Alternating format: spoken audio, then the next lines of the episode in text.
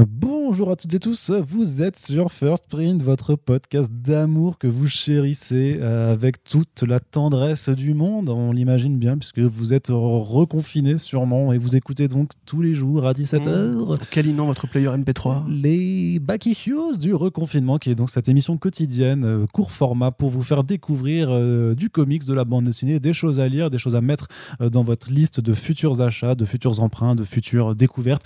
On espère en tout cas. L'idée, bien sûr, c'est de titiller votre curiosité naturelle et donc de vous présenter des choses qu'on a kiffé, que nos invités aussi ont kiffé. Et voilà, donc euh, nous sommes aujourd'hui déjà le 17e jour de ce reconfinement. Il- dans la précédente émission, c'était moi-même qui vous parlais de Kaiju Max. Et aujourd'hui, Corentin reprend sa place d'invité Oui. parce que je n'allais pas te laisser euh, le siège du Ah, capitaine bien longtemps. Il a donc- cringé. Il a cringé. il, il était pas content. et aujourd'hui, c'est vrai, que depuis le début de- des issues du reconfinement, on parle pas mal d'indé. C'est vrai qu'on a, on a quand même mis un accent indé parce que ça nous fait plaisir. Mais il y a aussi des bonnes choses qui se passent du côté des super-héros. Et donc aujourd'hui, eh ben, Corentin, on va parler d'un super-héros qui s'habille tout de blanc Oui. et qui s'appelle Moon Knight. Mais on va parler d'un arc particulier, enfin d'un court run qui est le Moon Knight de euh, Jeff Lemire qu'on avait pu un petit peu aborder euh, brièvement au cours d'un podcast Front Page. Et là, du coup, tu vas un peu nous présenter voilà, euh, ce run euh, assez fondamental, on va dire, sûrement l'une des meilleures choses qui soit arrivée au personnage dans tout son historique de publication. Donc, le Moon Knight de Jeff Lemire et Greg Smallwood. Qu'est-ce que c'est?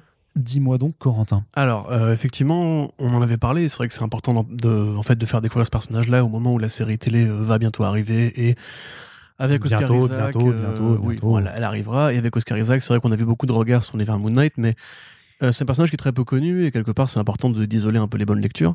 D'ailleurs, vous aviez déjà une très bonne vidéo de Arnaud découvre Marvel où euh, notre bon Kikou s'était- dédoublé pour vous parler justement du personnage schizophrène. Euh, pour ceux qui ne voient pas, donc Moon Knight c'est un personnage qui euh, apparaît dans les années 70, qui apparaît dans la série Werewolf by Night, qui est un peu à la croisée des, des genres entre la mode du monstre qui était un peu revenu et la mode du héros urbain avec Iron Fist, Luke Cage et euh, Daredevil, Daredevil. Et euh, c'est à la fois un hommage et une réponse à Batman, puisque c'est un justicier nocturne qui est là pour protéger les passagers de la nuit, les, les voyageurs de la nuit. mais qui, au contraire de Batman qui se drape de noir pour surprendre l'adversaire, lui se drape de blanc pour être bien visible et pour bien annoncer aux vilains qu'il va leur casser la gueule. Voilà, et qui emprunte du coup à, à la mythologie égyptienne, puisque euh, ce personnage-là, qui était un mercenaire, qui a été blessé à mort pendant une mission d'excavation en, en Égypte, euh, est devenu en fait l'avatar du dieu de la lune, donc Khonshu euh, dans le folklore américain, même si en vérité ce serait plus Thoth, le dieu égyptien à tête d'ibis. Euh, le personnage, en fait, quand euh, il évolue euh, dans les années 70, il a plusieurs alias. En gros, il a plusieurs identités. Celle d'un chauffeur de taxi qui s'appelle Jack Lockley, dont il se sert pour mener des, enquêtes. Celle d'un produ- d'un producteur de cinéma, qui s'appelle Stephen Grant. Et évidemment, l'avatar de Mark Spector, qui est son identité fondatrice originelle, plus évidemment celle de Moon Knight. Ce côté un petit peu fragmenté, qui a été développé dans le temps, en fait, comme une allégorie de la schizophrénie, a vraiment, est vraiment devenu le gimmick du personnage. C'est-à-dire qu'en fait, c'est un personnage qui est fou, un personnage qui est atteint de troubles mentaux, euh, qui a été étudié par Brian Bendis et Alex Malif pendant la grosse période street de Bendis Malif avec Daredevil et Jessica Jones, enfin alias. Euh, mais c'est vrai qu'il avait en fait rarement brillé. Euh, Moon Knight s'est un peu éteint après les années 80. Il a commencé à apparaître dans des mini-séries un peu plus dispensables. Il y a eu quelques bons volumes, mais c'est vrai que c'est devenu un petit peu une sorte de blague de Marvel parmi les tentatives un petit peu justement de répondre à Batman. On voit effectivement le côté la cape, on voit le côté nocturne, on voit le côté des shurikens en forme de batarang, sauf que du coup ils sont en forme de lune. De croissant de lune, ouais. Voilà, le planeur. Et effectivement, alors selon les versions, Mark Spector est riche parce qu'il serait revenu d'Afrique avec beaucoup d'argent et en même temps producteur de cinéma parce que Stephen Grant, il a ce côté playboy comme Grant du coup dans la, la haute société. Euh, il a ce côté polar, etc. Même avec la, la moustache de Matches Malone, on va dire. C'est le fils d'un riche entrepreneur juif. Tout à fait. Enfin non, ça, ça, ça dépend justement. Dans le, dans le volume de, de Jeff Lemire, ça change. Et euh, quand il est revenu, il est revenu à une époque où Marvel commençait à essayer de réinventer un peu ses personnages, la période euh, Marvel Now, avec justement des lectures un peu inspirées par ce qu'avait tra- ce qu'avait fait Matt Fraction avec David Arras sur le personnage de Hawkeye, qui était euh, une sorte d'exercice de style très différent de la BD traditionnelle, où avec un artiste excellent, on prenait un petit peu un personnage et on, sortait de la narration traditionnelle de d'arc en numéro, etc. Là, c'était vraiment des aventures plus localisées avec un concept, un gimmick, une idée en fait par numéro. Et euh, Warren Ellis, du coup, bon, fameusement le Warren Ellis, euh, le, Warren Ellis, euh, avait récupéré ce personnage-là avec Declan Chalvet au dessin pour faire un volume de Moon Knight où chaque numéro était une idée. Donc c'était un petit, un court volume de six numéros dans lequel Moon Knight renonçait un peu à son costume traditionnel pour devenir Mr. Knight, donc le personnage tout de blanc vêtu encore une fois, mais en costume cravate avec un masque tout qui colle beaucoup plus près du corps, une sorte de cagoule en fait, Mm. Euh, pour en fait euh, se s'isoler un petit peu du côté juste super héros et plus détective, etc. Donc partant de là, Jeff Lemire effectivement va reprendre le personnage et d'ailleurs c'était assez intéressant parce que Lemire avait aussi repris le Hawkeye de Fraction et Aja après euh, après eux pour faire un, un court arc qui justement interroge un petit peu le futur de ce héros avec euh, sa relation avec Kate Bishop. Et euh, il va aller plus loin ici, au sens où ça va vraiment être le volume définitif pour la folie de Moon Knight, c'est-à-dire la schizophrénie de Moon Knight. Moon Knight, quand il, quand il commence l'histoire, est dans un asile où on lui explique qu'en fait, toutes ces personnalités qu'il s'est inventées n'existent pas. Toutes ces aventures qu'il a vécues n'ont jamais existé. En fait, c'est un fou, c'est vol au-dessus d'un nid de coucou dans le monde des super-héros. Et évidemment, la folie ou pas le rattrape, puisque lui, petit à petit, va croire comprendre. Et c'est toujours assez flottant, on on sait pas vraiment ce qui est vrai, pas vrai. C'est le principe un petit peu de ces séries sur la folie, euh, la folie. Euh, qu'en fait, ben, les gens qui l'ont capturé euh, sont en fait des avatars de dieux égyptiens méchants et que il n'est pas dans un asile, il est dans une prison tenue par ses ennemis. Donc évidemment, il va s'enfuir et petit à petit, il va commencer, à, comprendre qu'il y a un complot qui est s'orchestre contre lui de la part d'un ennemi un peu énigmatique qui se trouverait être un autre Moon Knight. Donc évidemment, c'est vraiment un volume qui va très très loin. Déjà en termes de dessin, on a Greg Smallwood qui est un- une brute épaisse au dessin. Euh, c'est assez fascinant de le voir justement jouer avec le blanc du costume de Moon Knight pour le, pour le décaler dans un espace blanc. Il invente encore des nouveaux costumes, notamment le costume de, de la- de l'asile où justement euh, Moon Knight se fait un, masque avec une cagoule, une camisole de force, en se déchirant euh, les yeux et en mettant encore le petit symbole de Moon Knight, puisque c'est un personnage qui est amené à évoluer en style, encore une fois.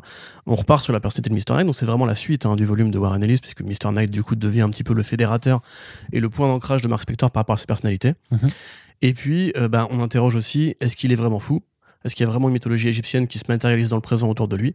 Euh, Est-ce que New York est menacé d'être envahi par des, euh, des créatures qui chevauchent des, des scarabées géants à, à gueule de, de crocodile, etc. Euh, il est avec tous les personnages qui ont fait en fait les, les éléments secondaires de sa vie jusqu'ici. Donc il y a son meilleur ami euh, Frenchman, enfin le Frenchie. Mm. Euh, il y a son ex-femme. Il y a voilà tous ces personnages qui croisent assez, assez régulièrement, qui eux aussi sont fous en fait en vérité, et sont des gens qui côtoyaient à l'asile. Et un petit peu comme dans Total Recall, on se pose toujours la question pendant tout le long du volume qu'est-ce qui est vrai, qu'est-ce qui n'est pas vrai? Il y a des ajouts aussi, puisque au fur et à mesure, Moon Knight va se confronter à toutes ces personnalités. Donc on va revenir à l'origine même de sa transformation. Euh, on va revenir aussi à comment est-ce qu'il va s'inventer une nouvelle personnalité avec un arc euh, dans l'espace dessiné par James Tocco, où euh, en fait du coup c'est un, nou- un nouveau Moon Knight encore une fois qui en l'occurrence correspond plus à l'idée de la Lune, puisque c'est un pilote en fait d'une base lunaire qui, combat contre des créatures un petit peu comme les Kilrati de de Command Conquer, qui sont en fait des espèces de, chats spatiaux dans des vaisseaux très menaçants. Donc c'est Tokoe qui, qui s'éclate là-dessus. On a aussi Francavilla, euh, Francesco Francavilla qui vient euh, épauler pour euh, s'occuper de la partie Jake Lockley, donc le chauffeur de taxi, et qui du coup rend un style très polar comme on, on connaît, euh, enfin ce qu'on connaît très bien de lui. Euh, et en fait voilà, ça va interroger petit à petit tout, euh, toute l'origine même du personnage de Moon Knight en revenant à son côté effectivement le fils d'un rabbin de New York qui dès qu'il était petit en fait a commencé à s'inventer des personnages à avoir des amis imaginaires et euh, on voit d'ailleurs un père qui est assez euh, qui est assez apeuré en fait de voir que son enfant bah, un câble. a des, failles psy- des, des failles psychiques des failles mentales euh, Mm. dès son plus jeune âge et euh, ça interroge du coup aussi le rapport à Khonshu. Euh, Est-ce que Khonshu serait le dieu protecteur qu'il croit être? Est-ce que ce serait un super méchant? qui, en plus bénéficie d'un design là. Oui, tout à fait. Alors, qui est récupéré du coup quoi. de celui de Declan Shalvey, mais Mm. qui ajoute en plus des espèces de particules autour de lui, des- comme des espèces de planètes qui seraient en train de tourner autour de sa tête. Ah, qui est vraiment un dieu inquiétant. euh, Exactement. Ouais. Il y a un petit côté un petit peu, euh, un petit peu Anki Bilal dans euh, Oui. la, la, Ouais, Ouais. euh, qui est donc ce volume dans lequel il matérialise pareil des, des dieux de l'Égypte dans des physiques humanoïdes et qui sont très menaçants, très inquiétants, très très cosmiques, en fait chargés d'une sorte d'énergie un petit peu Ouais. de, de dieu occulte. Là, il y a un peu ça aussi. C'est très élégant comme volume. Vraiment, il y a des les couvertures, c'est incroyable. On pourrait faire une exposition euh, d'art avec les couvertures de Greg Smallwood. Il y a des dessins mais extraordinaires. C'est assez drôle, mine de rien. Il y a quand même des, des bonnes vannes qui sortent euh, ici et là. Et même, ça va en fait vraiment canoniser, figer, et quelque part un petit peu enterrer l'idée que Moon Knight lui-même n'est pas un super-héros. Moon Knight n'est plus un super-héros dans ce volume, c'est un fou. Et c'est un fou qui en fait explore les labyrinthes de sa propre pensée. Euh, à un moment donné, Khonshu lui dit euh, ton, ton esprit est brisé. Moon Knight répond trois petits points, oui. En fait, il assume quelque part d'être un, véritable malade. Il assume de ne pas être un justicier protecteur. Et le volume, du coup, est très autocontenu. C'est vraiment une sorte de, miroir dans lequel Mark Spector va se regarder. Ça n'a rien à voir avec justement les aventures de super-héros qui combattent des méchants, des mafieux, etc. Là, c'est vraiment euh, une analyse en fait même métatextuelle sur toute l'histoire éditoriale de Moon Knight, les mensonges qu'il s'est raconté à lui-même quelque part en interrogeant ce qu'ont ce qu'on posait Doug Munch et, et le dessinateur qui l'a créé, j'ai oublié son nom, quand ils l'ont inventé.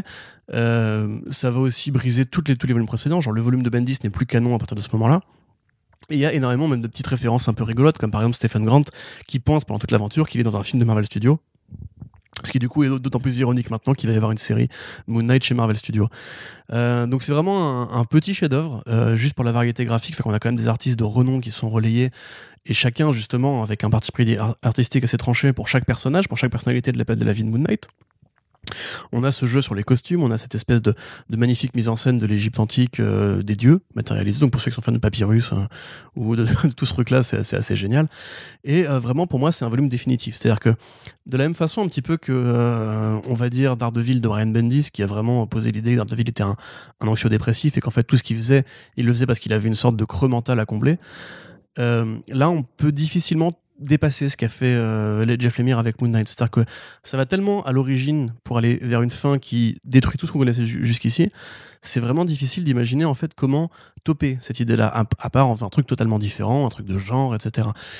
Donc euh, pour moi, les deux volumes, euh, Ellis et Jeff Lemire, sont en fait un ensemble qui fonctionnera un petit peu comme le Bendis Brubaker sur, sur, sur, sur Daredevil, où en gros, euh, on a du mal à imaginer comment aller plus loin, on a du mal à imaginer comment dépasser euh, ces idéaux qui en fait euh, forment toute l'essence d'un personnage. C'est magnifiquement bien écrit, c'est magnifiquement bien dessiné. Et euh, C'est un peu le volume ultime de. c'est le volume Moon- ultime. Moon Je- Knight, franchement, hein. je pense sincèrement que c'est le meilleur volume sur Moon Knight. Je vois pas trop qu'est-ce qu'on pourrait Mhm. me répondre au- en dehors de ça. Et même quelque part, ce qui a été prouvé ensuite, c'est que quand Max Bemis a récupéré Moon Knight, il a fait, entre guillemets, du recyclage. C'est-à-dire qu'il a repris Ouais. les idées de l'émir pour ramener du super. Bah, il a vu qu'il y avait de l'or avec et il s'est dit autant partir quand même sur, Voilà, un, c'est sur ça, un très très ça. bon matériel. Et a priori, c'est donc ça qui devrait servir de matériel d'inspiration à la série bah, télé. on l'espère. hein. On espère parce que, pareil, encore une fois, qu'est-ce que tu veux raconter d'autre C'est vrai. Donc voilà, pour le coup, c'est un héros qui est vraiment très particulier, qui quelque part est un peu une sorte de one-trick pony. C'est-à-dire que, encore une fois, Moon Knight, il a rarement brillé jusqu'ici. Euh, et là, finalement, il arrive avec un volume qui, euh, qui enterre tout ce qui s'est fait jusqu'alors. Et ça correspond aussi à l'idéologie, justement, euh, All New Marvel, qui en fait se disait pourquoi ne pas essayer de faire des trucs un peu différemment? C'est vraiment, euh, c'est des BD assez rares de super-héros. C'est une BD qui est vraiment assez rare dans le genre du super-héros. Ouais. On a rarement des BD qui vont aussi loin, qui posent autant de questions sur l'éditorial, le méta, la métafiction, etc. Et puis pour ceux qui aiment justement Total Recall ou, ou Shutter Island et compagnie, tous ces BD un petit peu sur la folie, le doute par rapport à la réalité et compagnie, ça marche super bien. C'est beaucoup mieux, par exemple, que le coup de la toupie dans Inception, puisque à la fin, vraiment, la fin est satisfaisante parce que tu ne sais pas. Ce qui Ouais. est très rare, en général, c'est frustrant, tu te dis, ah, mais si, etc. Et là, pour le coup, comme Total Recall, tu te dis, mais c'est génial que ça finisse comme ça. Donc vraiment, à tous les niveaux, pour moi, c'est un chef-d'œuvre. Mm. C'est l'une des meilleures euh, idées ou entreprises éditoriales de Marvel de- depuis euh, très longtemps. Et euh, je la conseille à tout le monde. Et enfin, vous allez voir, en tout cas pour les dessins, ça va vous régaler les yeux.